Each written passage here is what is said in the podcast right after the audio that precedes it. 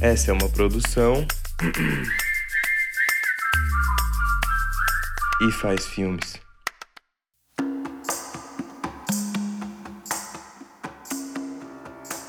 O gesto comum é inspirado em pessoas reais que fazem a diferença na vida de outras pessoas. Vamos navegar pelas suas histórias e conhecer os bastidores dos seus projetos para entender o que as move. Quem sabe isso não passa a te mover também? Eu sou a Nicole e quem nos inspira hoje é Pedro.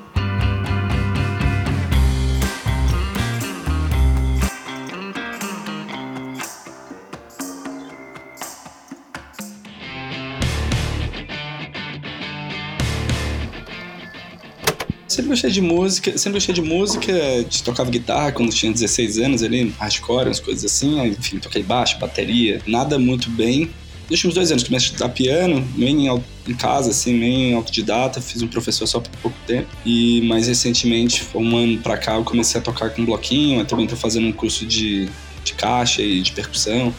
Uma das primeiras coisas que Pedro contou pra gente foi sobre o gosto dele pela música. Mas eu já quero te avisar que esse episódio aqui é um pouco diferente dos outros que a gente gravou até agora. Então vamos lá, eu trabalho com, com startups já faz algum tempo, é, sou formado em ciência, ciência da computação desde 2007, depois que eu me formei, eu mudei de Fortaleza para São Paulo e eu comecei a fazer negócios. No começo eu trabalhava muito com como se fosse uma agência digital, criando site, hot site para para outras agências, né? Muito, muitos dos meus clientes eram agências de publicidade. É, e com o tempo, eu e meu sócio, a gente começou a fazer produtos. E, enfim, fiz alguns. Entendeu? O Pedro é da área de tecnologia. Os projetos que ele toca não estão diretamente ligados à formação de pessoas ou ao acesso à cultura. Mas conforme eu fui ouvindo mais sobre a história dele, entendi que o Pedro usa da tecnologia como ponte para transformar. Antes disso, também fiz uma startup que chama Musé, que é um aplicativo muito voltado para o público que tem algum tipo de, de deficiência, que faz visitação em museus. Então, tem conteúdo acessível para as pessoas. Além do Museu, o Pedro e o Rogério, sócio dele, são os criadores de mais duas startups. Civil ficou mais conhecido que chama Alia. É uma empresa de benefícios corporativos, então basicamente o problema que eles queriam resolver desde o começo era facilitar a gestão de benefícios para pessoas, né, que a gente chama de colaboradores e tal. E a App Justo, que é a startup que a gente vai falar mais sobre aqui hoje. E para entender esse projeto, precisamos falar também do movimento social que está por trás dele. Talvez você tenha acompanhado que desde 2020 aconteceram várias manifestações de entregadores no Brasil inteiro. O Pedro usa os aplicativos de entrega no dia a dia e se incomodava bastante com isso quando o Uber ou o iFood, enfim, qualquer plataforma, utiliza dessas pessoas para prestar serviço, eles dizem que as pessoas são autônomas, mas as pessoas de fato não têm autonomia. Por quê? Porque a principal falta de autonomia, a principal coisa que caracteriza a autonomia é, de um trabalhador autônomo é poder definir qual é o valor do próprio trabalho. Muitas vezes a gente esquece disso quando a gente recebe aquele lanche em casa, né?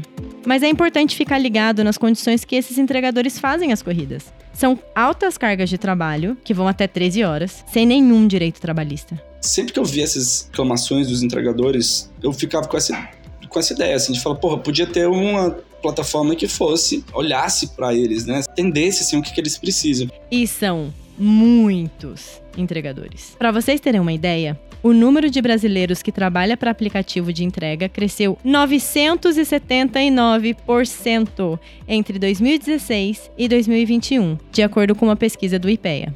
Tá. Agora, o que, que tudo isso tem a ver com Pedro e a Pijusto? Que eu estava é, bem atrás de um projeto para me envolver, assim, porque é, eu sempre trabalhei nos meus próprios negócios desde 2007. Fiz um intervalinho ali, dois anos entre que 2015 e 2017, que eu trabalhei para como um consultor no varejo e tudo mais, que não, não era uma coisa que eu gostava exatamente de fazer, e eu percebi como era importante para mim estar tá fazendo um projeto que eu acreditasse de verdade. No meio dessa busca, ele deu de cara com um episódio na TV que mudou tudo.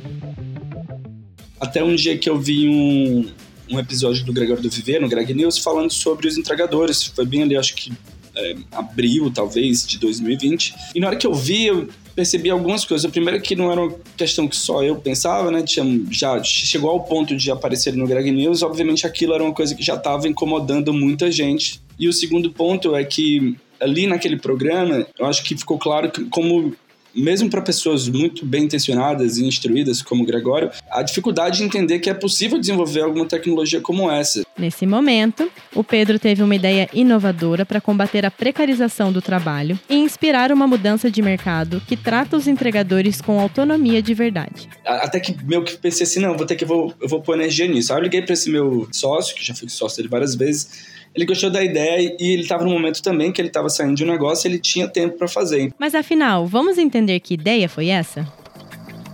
Basicamente é, quando ele, qualquer entregador entregadora entra na plataforma, ele entra numa série de condições pré-estabelecidas que tem tanto valor por quilômetro, mas também o máximo que eles podem percorrer para pegar o produto, o máximo que eles podem percorrer para entregar o produto. Isso é uma sugestão. A qualquer momento, qualquer pessoa que está fazendo entrega pode decidir que é, eles querem cobrar mais alto. Começou a chover, é final de semana. Qualquer pessoa ou procura outro esquema de preço que alguém já criou anteriormente, ou cria um esquema de preço novo. E naquele esquema a gente não tem nenhum tipo de moderação sobre isso, é, não tem que ser aprovado por nós, ele simplesmente começa a valer então a pessoa naquele momento ela já está trabalhando, praticando outras condições que ela considera que é justo para o momento dela. É uma solução principal para dar autonomia é, para o entregador entregadora.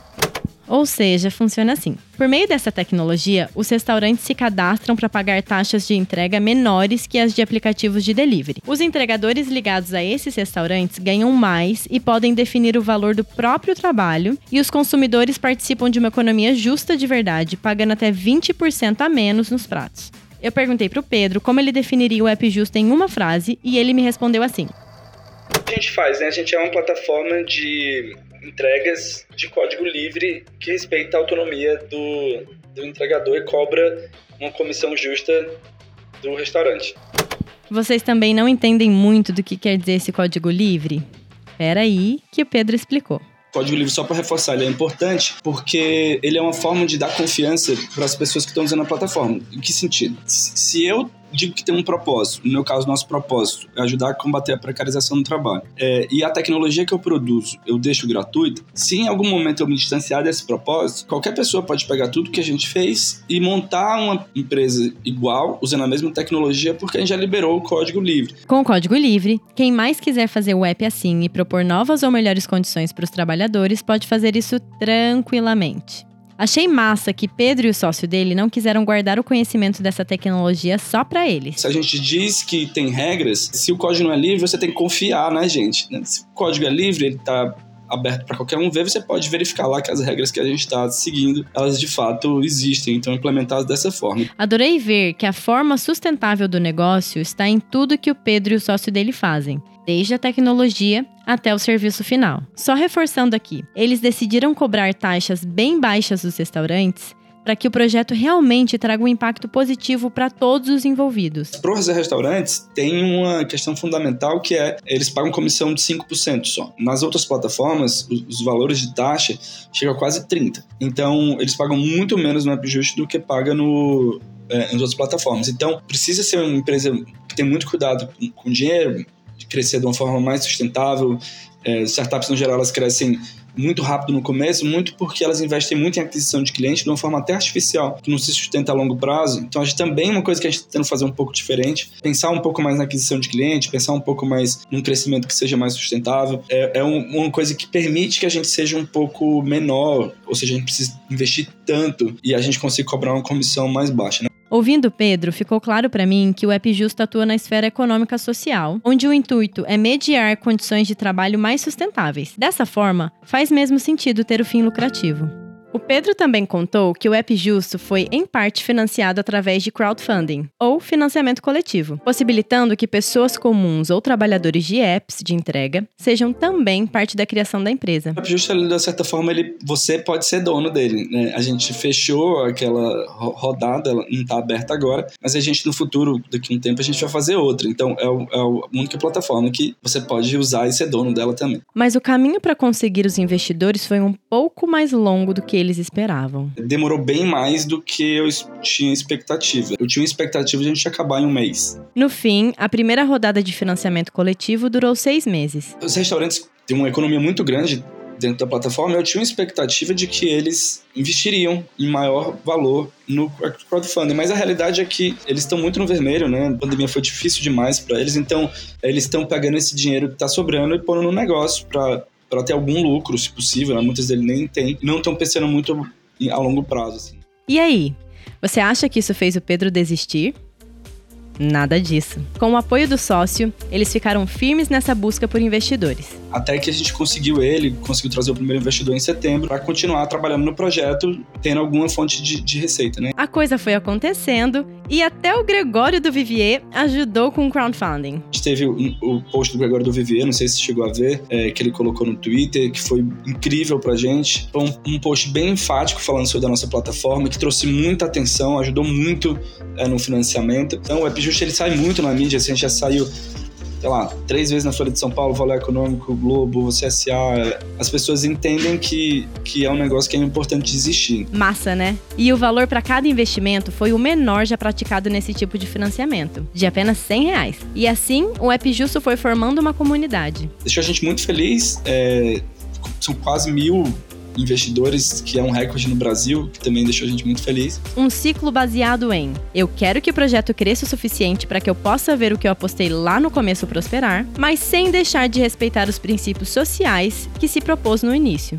Ouvir sobre isso tudo também me deixou muito feliz a gente vê, assim, muitas mensagens que a gente chega de entregadores, principalmente falando está mudando minha vida e tal. Ainda a gente acaba tendo uma distância, infelizmente, assim, da realidade, né? A gente está muito em casa, trabalhando no computador, e fica às vezes difícil de materializar um pouco isso em larga escala. Hoje o impacto do App Justo ainda é pequeno na visão de Pedro, mas já são quase 16 mil pedidos no aplicativo só em São Paulo, e eles planejam expandir para Belo Horizonte, em Minas Gerais.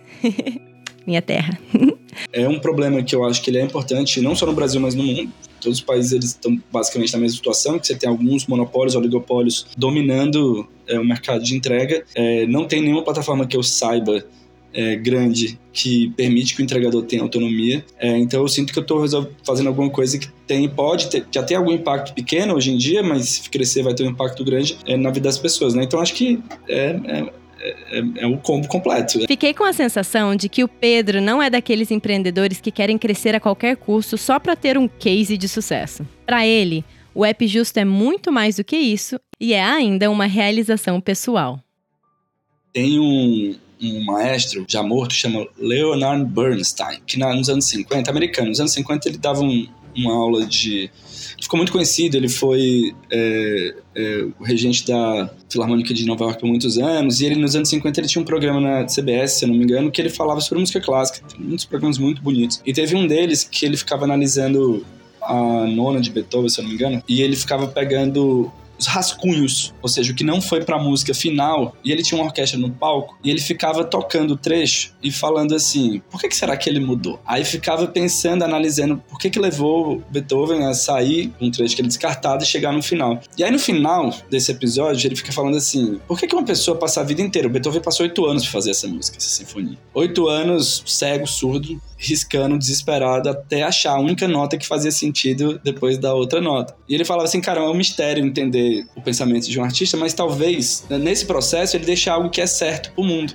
Algo consistente, que segue sua própria lógica. Algo que a gente possa confiar. Essa é mais ou menos a frase. Então, obviamente, eu não tô querendo me comparar aqui com, com Beethoven, mas eu acho que tem uma gratificação enorme é, quando a gente faz alguma coisa que tem sentido pra gente. Eu saí dessa conversa com o pensamento de que é sim possível operar em um sistema capitalista de uma forma mais sustentável. Espero que essa história tenha te tocado como me tocou. Se quiser saber mais, é só entrar no site appjusto.com.br e baixar o app. Chegamos ao final de mais um episódio do Gesto Comum e espero que você saia daqui querendo mudar o mundo sem deixar de respeitar os seus limites. Eu sou a Nicole e te vejo no próximo episódio.